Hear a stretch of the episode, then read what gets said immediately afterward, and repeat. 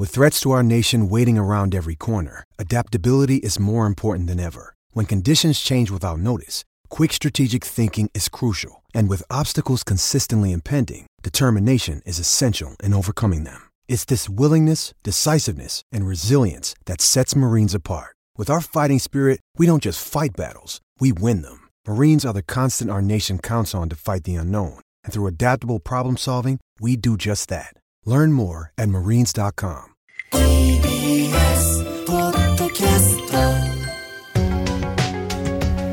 車椅子ラグビー日本代表の池崎選手がパラスポーツの魅力を発信する池崎大輔パラスポーツのあ。今週は2022年の北京パラリンピックで金メダル3つ銀メダル1つを獲得されましたパラアルペンスキー女子日本代表の村村岡桃佳選手がゲストです。喜入智弘アナウンサーがお話を聞いていますそれではお聞きください今回のゲストをご紹介します去年2022年の北京パラリンピックにて金メダル3つ銀メダル1つを獲得されたパラアルペンスキー女子日本代表の村岡桃佳選手ですどうぞよろしくお願いしますよろしくお願いします。よろしくお願いします。まずは村岡選手のプロフィールを簡単にご紹介します。1997年3月3日生まれ埼玉県出身現在25歳です。4歳の時に脊髄炎になり車椅子生活となりました。中学生でチェアスキーを本格的にスタートすると2014年17歳でソチパラリンピックに出場。その後数々の国際大会で活躍し2018年3月に行われたピョンチャンパラリンピックでは出場5種目で金1つ銀2つ銅2つと出場全種目でメダルを獲得されました。そして去年行われた冬季北京パラリンピックで金メダル3つ銀メダル1つを獲得され世界中に村岡桃佳の名前を轟かせました。東京2020パラリンピックでもパラ陸上の車椅子クラス 100m に出場し6位入賞も果たしており夏季冬季で活躍する二刀流パラリンピアンです。今、家にメダル何個あるんですか？何個ですかね？パラリンピックだけで言ったら、まあ、先ほどあのご紹介いただきましたけど、9個ですかね。で、まあ、その他の大会とかでもメダルをいただいたりしているので、何個あるんだろう？あの、え、あれですね、あの、私のインスタグラムとか見ていただけたら、あの、飾ってある写真がちょっと上げてあったりするので、よかったら、あの、見てみてくださいっていう宣伝をここで。なるほど。あの、知りたかったら、自分で数えると桃佳の SNS を見ろと、見てくださいと。でも、パラだけで9個ってすごいことですよそうで。すねそれはすごいことですよ。アルペンスキーのルール、クラス分けについてまずは簡単にご説明します。パラアルペンスキーは障害によって3つのカテゴリー、立位、座位、視覚障害に分かれていて、村岡選手は下肢に障害がある選手のカテゴリー、座位、シッティングカテゴリーに該当します。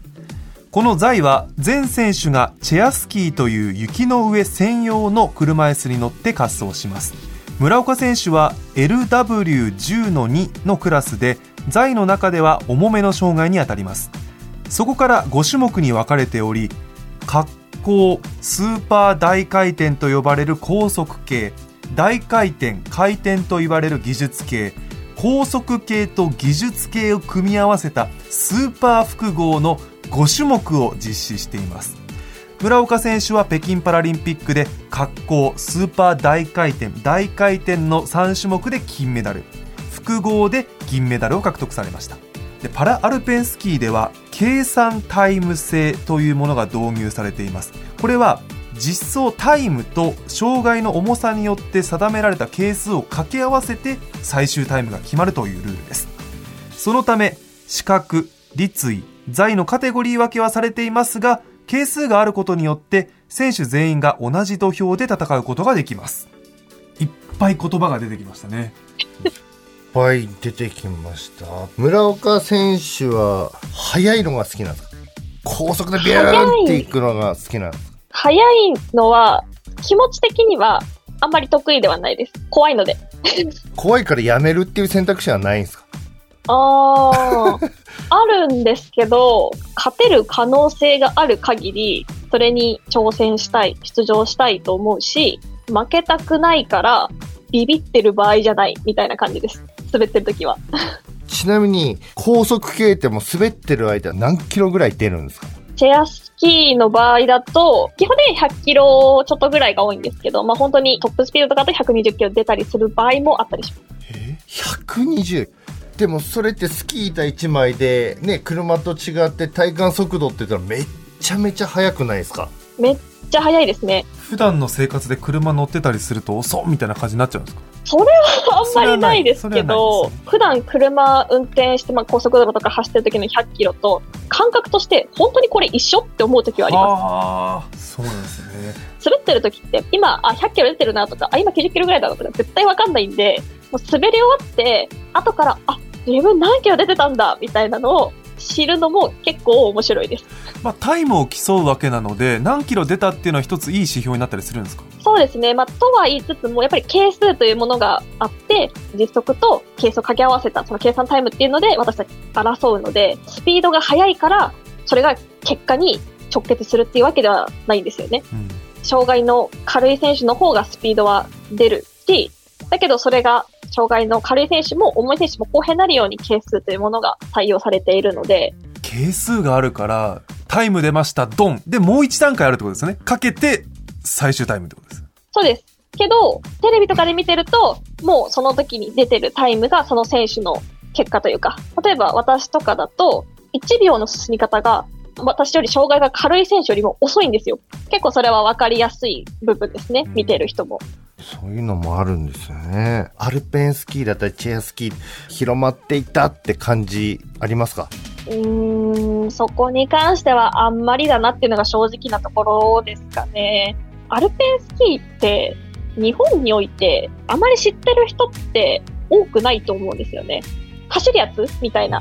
あ、そっちノルディックスキーですみたいな。クロスカントリーの方ですみたいな。やっぱりヨーロッパとかの本国と比べて、そもそも競技自体をあまりよく知らないっていう人が結構多いと思うので、私の活動であったりとか、まあ、陸上とスキーの二刀流してますみたいなことだったりとかから、アルペンスキーってなんかそんなのあるんだっていうところから、また知ってもらえたら嬉しいなと思いますし、まあ、国内のトップクラスの選手が世界でもトップクラスである活躍するっていうことが広く知るきっかけになりますよね。特にパラリンピックって大舞台はみんなが注目しますからそこで世界のトップだっていうのは非常に大きな意味があると思うんですけれども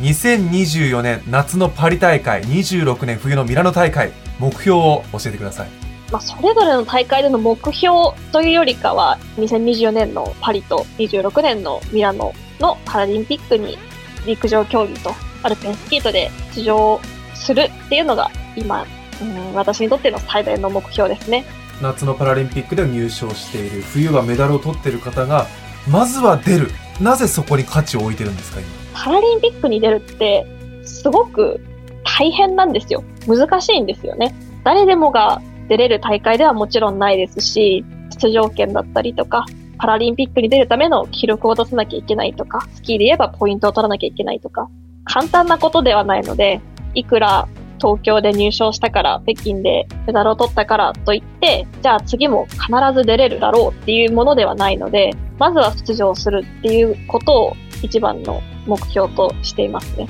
同じです。